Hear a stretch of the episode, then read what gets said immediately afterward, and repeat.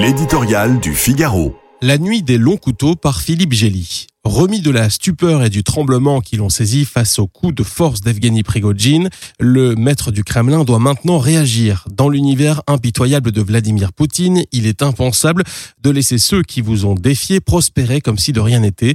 Ce serait se mettre encore plus en danger qu'il ne l'est déjà.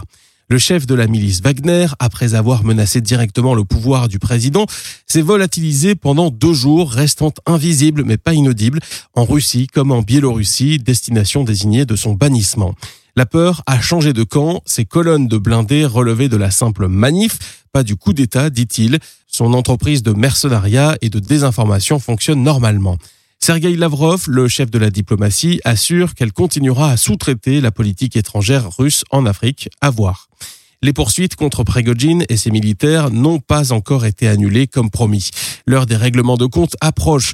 Ce ne sont pas des divergences idéologiques qui déchirent le système de pouvoir en Russie, mais de brutales guerres de clans. Le mercenaire a montré la fragilité de l'édifice politico-militaire qui entoure le pseudo-tsar de quoi nourrir la tentation chez lui ou chez d'autres de recommencer s'ils ne sont pas mis au pas. Il faut donc s'attendre à une nuit des longs couteaux à Moscou, d'où que vienne le bras armé. Le monde entier a constaté avec stupéfaction le dénuement de l'autocrate russe. De Washington à Pékin, on a tremblé devant l'hypothèse que l'arsenal nucléaire échoua à un voyou nationaliste encore pire que Poutine. Les régimes autoritaires ne cachent pas une pointe de déception devant cet allié finalement si faible. Cela aussi doit être corrigé.